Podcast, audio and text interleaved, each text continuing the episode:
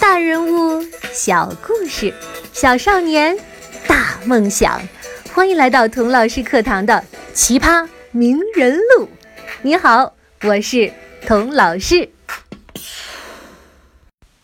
按照惯例，我给大家讲第三个童话，看看你猜对了没有？故事说的是，从前有一位王子。他想找一位公主结婚，但是，她必须是一位真正的公主。王子走遍了全世界，碰到了很多公主，但是总觉得她们哪些地方不大对头，说不准是不是真的。结果呢，他只好闷闷不乐地回家了。一天晚上。忽然下起了狂风暴雨，这时候响起了敲门声。开门一看，是位姑娘，淋得跟落汤鸡似的，狼狈极了。但是她说她是一个真正的公主。老皇后听了，微微一笑，一句话也没有说。她走进卧房，把所有的被褥都掀开，在床榻上放了一粒小小的豌豆。然后取出二十张床垫子，把它们压在豌豆上，又在这垫子上放了二十床鸭绒被。这位公主夜里就睡在这些东西上面。第二天早上，大家很关心地问她：“昨天晚上睡得好吗？”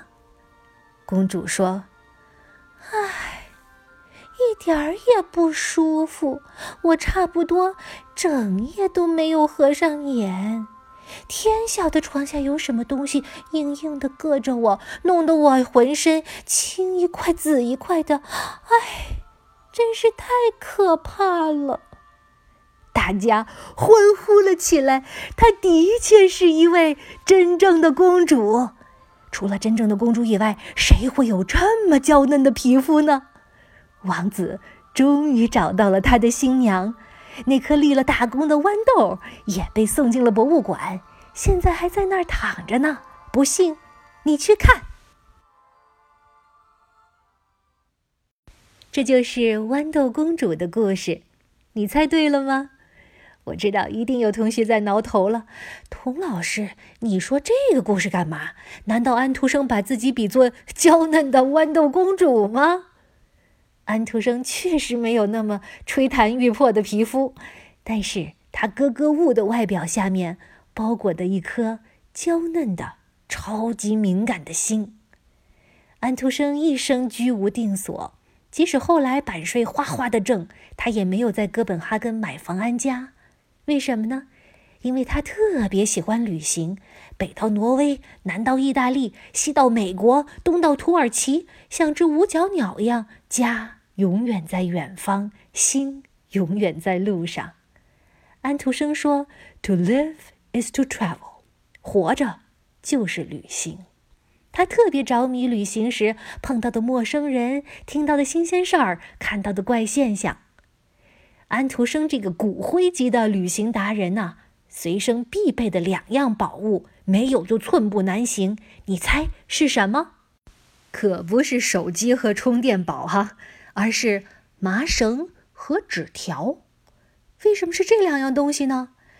安徒生啊，总是担心他住的房子着火，窗户又太高，没法逃生，所以呢，随身携带逃生用的麻绳。他呀，还特别的担心睡着了以后，别人以为他死了，把他抬到乱坟岗活埋了，所以睡前总在他床头摆上一张纸条，上面写着：“我只是看起来睡着了。”麻绳啊，我还能理解，这纸条，我说安爷爷，你的内心戏是不是太多了一点儿啊？所以啊。安徒生不单是个在嘲笑声中长大的丑小鸭，是个不达目的不罢休的锡兵，他也是一个内心极其敏感、想象力极其丰富、不安全感极强的豌豆公主。是的，光有坚定和坚强是成不了童话作家的，但是呢，光有敏感和娇气也成不了好的童话作家。正是有坚强的意念和敏感的想象，美丽的心灵和憨厚的外表，童年时的无畏和成年后的无奈，生在养鸭场的自卑，野心勃勃向上爬的虚荣和。公主就一定是天生的吗？那种不甘和自负，不断的在安徒生的灵魂里碰撞，才成就了他不朽的作品和独特的人生。安徒生不单是一个伟大的童话作家，他单枪匹马开创了童话这个文学题材。在安徒生之前，没有人愿意把宝贵的时间精力花在为孩子们写书上。即使是著名的格林兄弟，也只是把民间故事收集起来改编了一下而已。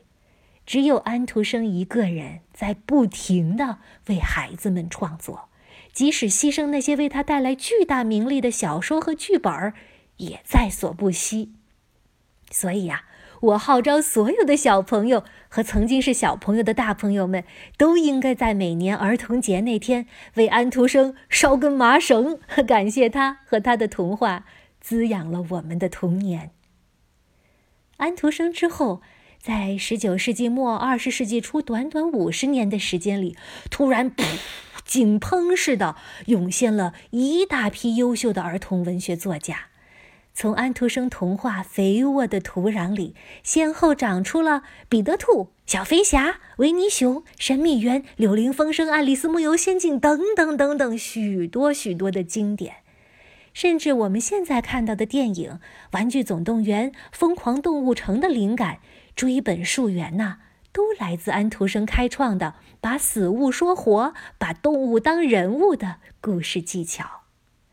安徒生点燃了星星之火，以孩子为中心的文学、教育、玩具、服装、娱乐业迅速的燃烧起来，世界全面迎来了儿童的世纪。小朋友不再是被忽视、被嫌弃的半个人，而是被平等对待，成为家庭和社会重点爱护和培养的对象。安徒生为什么会有这么大的魔力呢？其实呀，安徒生是乘上了欧洲工业革命的天时地利的春风。工业革命以前呢，大部分人都是农民，在田里种地，靠天吃饭。人们要是想穿新衣服，就要攒够了钱和布，到裁缝铺里去定做。如果要买把菜刀，就要在铁匠那儿去叮叮当当的现打一把。一切都得依赖手工制作，做得少，做得慢，贵得要死，质量也不保证。所以那时候，大部分老百姓都过着吃不饱、穿不暖的苦日子，年纪轻轻的就病死、累死了。而工业革命以后呢，机器代替了人力受力，工厂代替了个体作坊，人类迈进了机器时代，The Age of Machines。工厂里的机器轰隆轰隆，源源不断地制造出大量的产品。四通八达的铁路交通贯穿了东西南北。瓦特发明了蒸汽机，从此啊，大船可以不依赖风，更快、更自由地航行，载着欧洲人到全世界去贸易扩张。这一切跟童话又有什么关系呢？哎，关系可大了。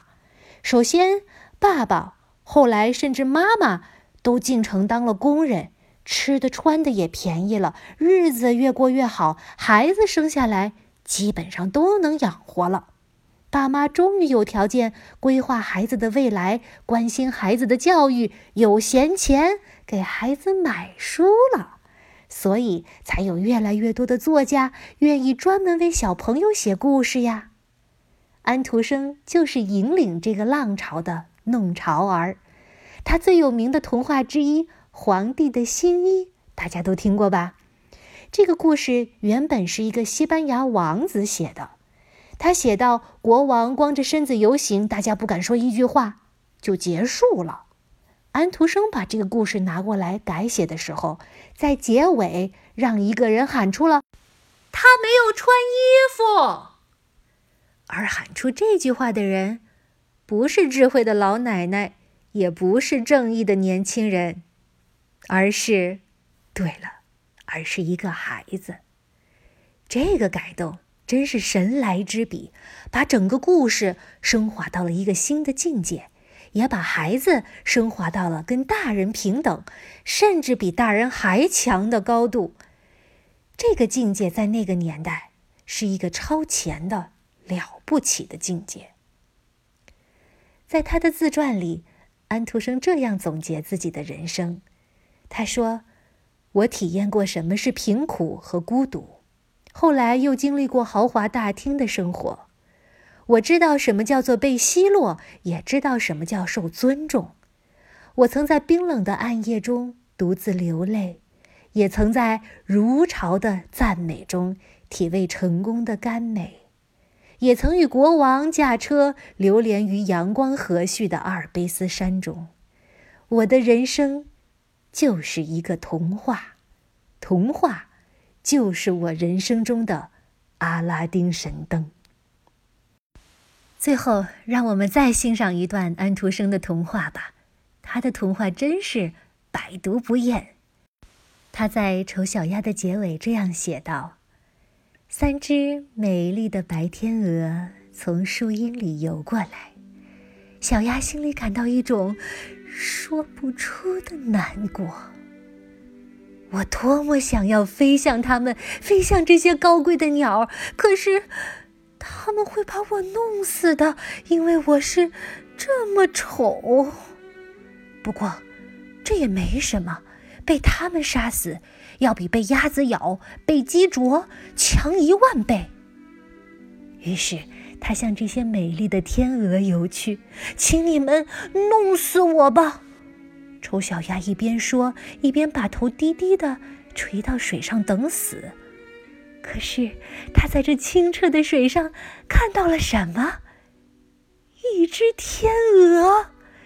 许多大天鹅游过来，用嘴亲它。岸上的孩子对爸爸妈妈说：“你们看，这新来的天鹅最美。”它把头藏到翅膀里去，不知道怎么办才好。它感到太幸福了，但它一点儿也不骄傲，因为一颗好的心是永远不会骄傲的。他想起自己曾经怎样被人迫害和讥笑过，而他现在听到的却是大家说他是美丽的鸟中最美丽的一只。紫丁香在他的面前把枝条垂到水里去，太阳温暖愉快地照着它，扇动翅膀，伸长脖子，从内心发出一个快乐的声音。当我还是一只丑小鸭的时候，我做梦也没有想到会有这么多的幸福啊！是的，现实有时候就是比梦想还要美，因为梦是虚无缥缈的，但是现实却可以牢牢的掌握在你的手里。希望你也能用双手创造出一个童话般的人生。好的，我们下期再见吧。